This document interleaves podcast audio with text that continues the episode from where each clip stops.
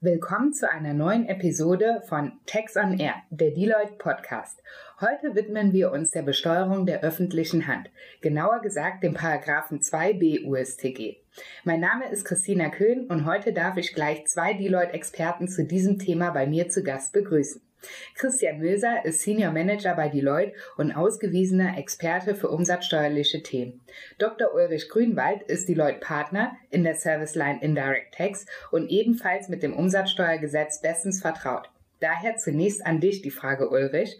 Worum geht es im Paragraphen 2b USTG genau? Hallo Christina, danke für die Einladung. Der Gesetzgeber hat die Umsatzbesteuerung für die juristischen Personen des öffentlichen Rechts völlig neu geregelt.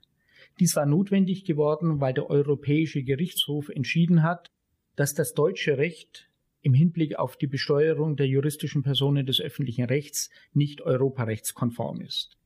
Die alte Regelung in 2 Absatz 3 Umsatzsteuergesetz wurde aufgehoben und durch 2b ersetzt. Das Ziel war, wie bereits erwähnt, Europarechtskonformität herzustellen. Die neue Regelung wurde bereits im Steueränderungsgesetz 2015 vorgenommen. Allerdings hat der Gesetzgeber den betroffenen juristischen Personen eine sehr komfortable Übergangsfrist bis zum Ende des Jahres 2020 eingeräumt, sodass erst ab dem 1. Januar 2021 die neue Regelung zwingend für alle Betroffenen gilt. Die allermeisten juristischen Personen des öffentlichen Rechts haben von dieser Optionsregelung Gebrauch gemacht und wenden bis heute das alte Recht an sodass nunmehr Handlungsbedarf zur Umstellung besteht. Nun zu dir, Christian. Wer ist denn jetzt von der Gesetzesänderung direkt betroffen? Betroffen sind in erster Linie alle juristischen Personen des öffentlichen Rechts. Darunter fallen insbesondere die Gebietskörperschaften, das heißt Kommunen, Länder, der Bund, alle öffentlich-rechtlichen Religionsgemeinschaften, die Universitäten, Sparkassen, Stiftungen des öffentlichen Rechts sowie selbstständige Anstalten, Körperschaften des öffentlichen Rechts.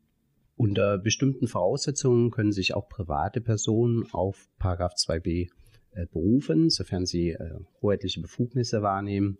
Dies trifft insbesondere auf die sogenannten Beliehenen zu. Beliehene sind private Rechtsträger, denen Kraft Gesetzes oder Rechtsverordnung eine öffentliche Aufgabe übertragen wurde, die sozusagen Aufgabenträger sind. Nicht erfasst sind von 2b private Beteiligungsgesellschaften und Gesellschaften, die Kraft eines Geschäftsbesorgungsvertrags zur Erfüllung der öffentlichen Aufgaben eingeschaltet werden, wie zum Beispiel privatrechtlich organisierte Verkehrsgesellschaften.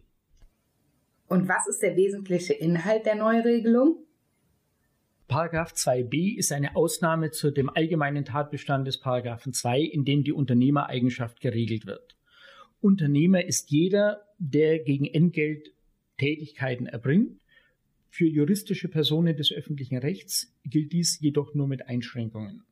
Eine juristische Person des öffentlichen Rechts ist kein Unternehmer, soweit sie eine Tätigkeit ausübt, die ihr im Rahmen der öffentlichen Gewalt obliegt.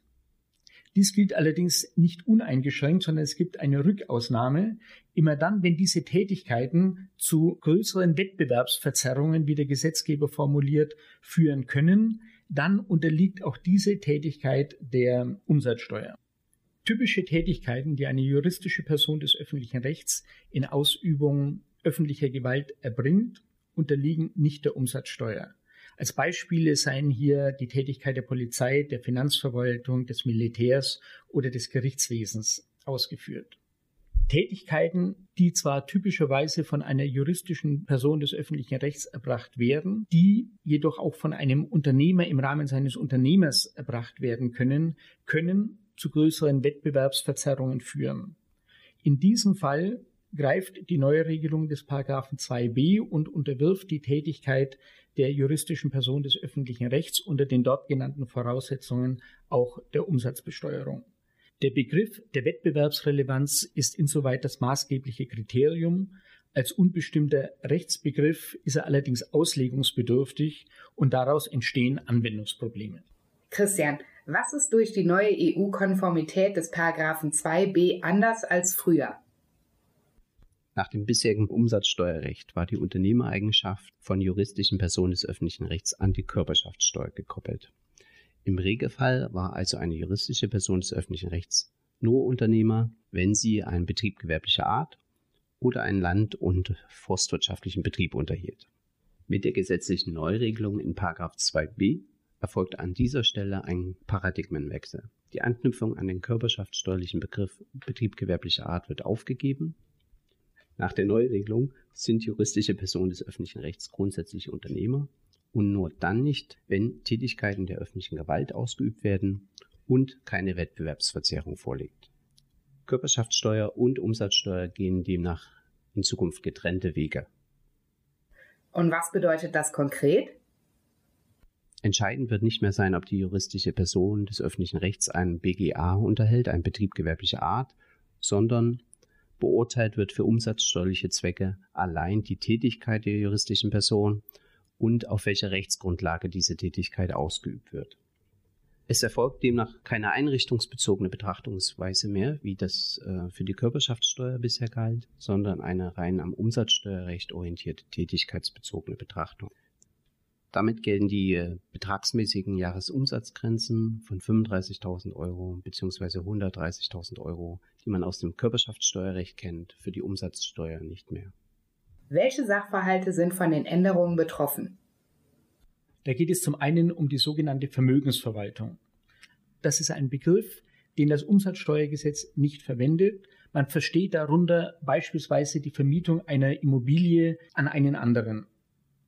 Ein weiteres Beispiel ist der sogenannte öffentlich-rechtliche Kleinunternehmer, das heißt eine nur geringfügige Tätigkeit der juristischen Person des öffentlichen Rechts, die man zwar grundsätzlich als unternehmerisch ansehen könnte, die jedoch nicht zu einer größeren Wettbewerbsverzerrung führt und daher von der Neuregelung ausgenommen wird.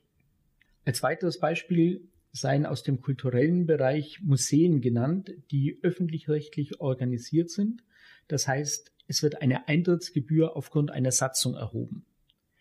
Weil ähnliche Tätigkeiten privater Unternehmer von der Umsatzsteuer befreit werden, ist hier keine Wettbewerbsrelevanz gegeben, sodass auch diese Tätigkeit einer juristischen Person des öffentlichen Rechts nach der Neuregelung nicht der Umsatzsteuer unterliegt. Änderungen werden sich auch für die sogenannten Beistandsleistungen ergeben. Die Finanzverwaltung ging bislang davon aus, dass Beistandsleistungen als hoheitliche Leistung anzusehen sind und deshalb keinen Betrieb gewerblicher Art begründen. Ab dem 01.01.2021 kommt dem Begriff Beistandsleistung für umsatzsteuerliche Zwecke keine Bedeutung mehr zu, sofern eine juristische Person des öffentlichen Rechts Aufgaben für eine andere juristische Person des öffentlichen Rechts übernimmt, ist also nach allgemeinen Grundsätzen zu prüfen, auf welcher rechtlichen Grundlage sie dies tut Erfolgt die Tätigkeit auf privatrechtlicher Grundlage, wird sie unternehmerisch tätig, auch wenn sie die Leistung an eine andere juristische Person des öffentlichen Rechts erbringt. Erfolgt die Wahrnehmung der Aufgabe dagegen auf öffentlich-rechtlicher Grundlage, ist zu prüfen, ob es zu einer Verzerrung des Wettbewerbs kommen kann. Sofern dies der Fall ist, wird die juristische Person des öffentlichen Rechts ebenfalls unternehmerisch tätig. Zusammengefasst kann man daher sagen, dass Beistandsleistungen juristischer Personen an andere juristische Personen zukünftig auf ihre Umsatzsteuerrelevanz zu prüfen sind. Welche Möglichkeiten der Zusammenarbeit ohne Umsatzsteuerbelastung gibt es? Auch unter dem Regelungsregime von 2b Umsatzsteuergesetz gibt es künftig Möglichkeiten der Zusammenarbeit von juristischen Personen ohne Umsatzsteuerbelastung. Zu denken sind da an sogenannte Aufwands- oder Nachfragepools, Organschaften und insbesondere äh, Kostenteilungsgemeinschaften, die zum 01.01.2020 in einer neuen Vorschrift 4 Nummer 29 Umsatzsteuergesetz geregelt wurden. Kostenteilungsgemeinschaften sind Personenzusammenschlüsse von Mitgliedern, die bestimmte steuerfreie oder nicht der Umsatzsteuer unterliegende Tätigkeiten ausführen. Die Steuerbefreiungsvorschrift erlaubt den Mitgliedern bzw. Gesellschaftern eine Zusammenarbeit ohne wegen der Verlagerung der Tätigkeiten von den Mitgliedern auf die Gemeinschaft mit Umsatzsteuer belastet zu sein. Die Kostenteilungsgemeinschaft ermöglicht insbesondere juristischen Personen des öffentlichen Rechts eine Zusammenarbeit ohne Umsatzsteuerbelastung. Eine weitere Form der Zusammenarbeit zwischen juristischen Personen des öffentlichen Rechts führt das Gesetz ausdrücklich in Absatz 3 der neuen Vorschrift an.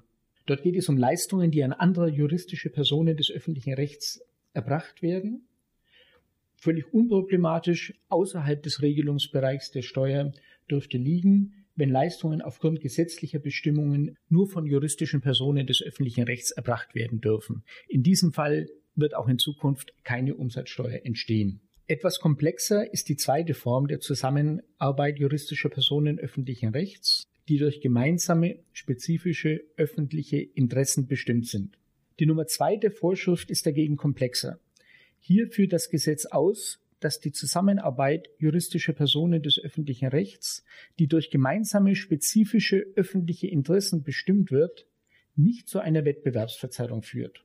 Dies soll regelmäßig dann der Fall sein, wenn Leistungen auf langfristigen öffentlich-rechtlichen Verträgen beruhen, dem Erhalt der öffentlichen Infrastruktur und einer allen beteiligten öffentlichen Aufgaben dienen soll, ausschließlich gegen Kostenerstattung und gleichartige Leistungen an andere juristische Personen des öffentlichen Rechts erbracht werden. Was bezweckt der Gesetzgeber mit dieser Regelung? Der Gesetzgeber will mit dieser Vorschrift vor allem die Zusammenarbeit von juristischen Personen des öffentlichen Rechts bei der Erfüllung öffentlicher Aufgaben ohne zusätzliche Umsatzsteuerbelastung ermöglichen. Kritisch an dieser Vorschrift ist jedoch, dass sich die neue Regelung an den Abgrenzungskriterien des EU-Vergaberechts orientiert und zum anderen der unbestimmte Rechtsbegriff der Bestimmung durch gemeinsame öffentliche Interessen durch weitere unbestimmte Rechtsbegriffe nicht hinreichend konkretisiert wird verfolgen Vergaberecht und Umsatzsteuer nicht vollständig unterschiedliche Zielsetzungen? Ist das unionsrechtskonform? Das wird tatsächlich bezweifelt.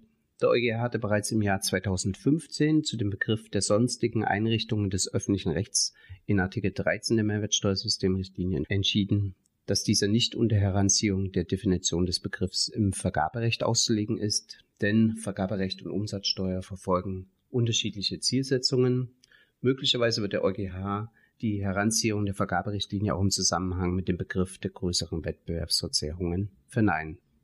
Die Frage der europarechtlichen Anforderungen an die Auslegung äh, von 2b Absatz 3 Nummer 2 wurden bereits mit der EU-Kommission diskutiert.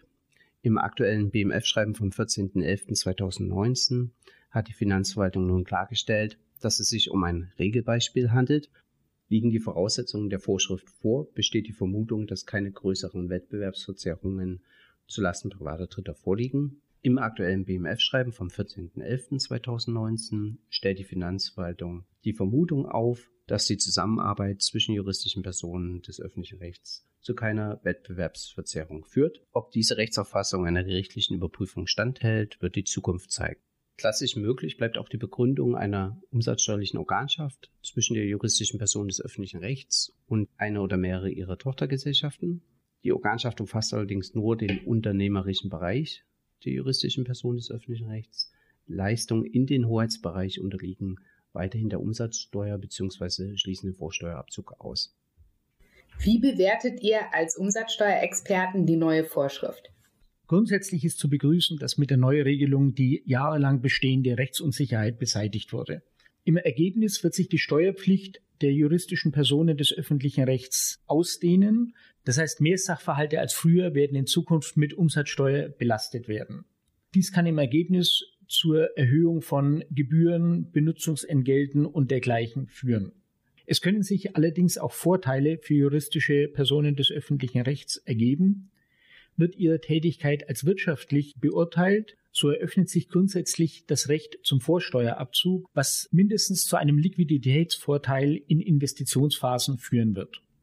Welchen Rat könnt ihr juristischen Personen des öffentlichen Rechts jetzt in der Umstellungsphase mit auf den Weg geben?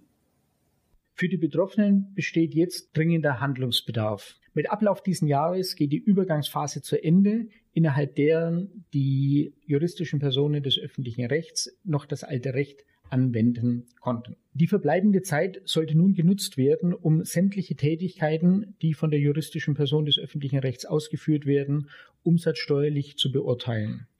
Idealerweise geschieht dies anhand der Gewinn- und Verlustrechnung. Darüber hinaus können durch Fragebogen und Interviews weitere Tätigkeiten überprüft werden, die bisher keinen Niederschlag in der Gewinn- und Verlustrechnung gefunden haben. Zu denken ist hier insbesondere an unentgeltliche Tätigkeiten, Auslandssachverhalte, insbesondere innergemeinschaftliche Erwerbe und unterschiedliche Formen der Zusammenarbeit mit anderen juristischen Personen des öffentlichen Rechts. Im Ergebnis müssen alle Tätigkeiten erfasst, umsatzsteuerlich bewertet und idealerweise mit einem Steuerkennzeichen versehen werden, damit sie darüber automatisiert in die Umsatzsteuervoranmeldung übermittelt werden können. Die Finanzverwaltung hat im Dezember 2016 ein umfangreiches Schreiben veröffentlicht, das zur Beurteilung der Tätigkeiten im Einzelnen herangezogen werden kann. Idealerweise werden diese Arbeiten genutzt, um gleichzeitig ein Textmanagementsystem für die juristische Person des öffentlichen Rechts aufzustellen. Im Rahmen eines derartigen Systems werden Prozesse beschrieben, Verantwortliche benannt und Kontrollmechanismen eingeführt, die die Compliance im Hinblick auf die umsatzsteuerlichen Vorschriften sicherstellen. Vielen Dank, Christian und Ulrich, für das informative Interview mit euch. Ich bin gespannt, was die gesetzliche Neuerung mit sich bringt. Vielen Dank, Christina. Bis zum Jahresende kommt auf unsere Mandanten und uns eine ganze Menge Arbeit zu. Danke auch von meiner Seite. Wir sind sehr gespannt, welche Prüfungsfälle die Finanzverwaltung aufgreifen wird.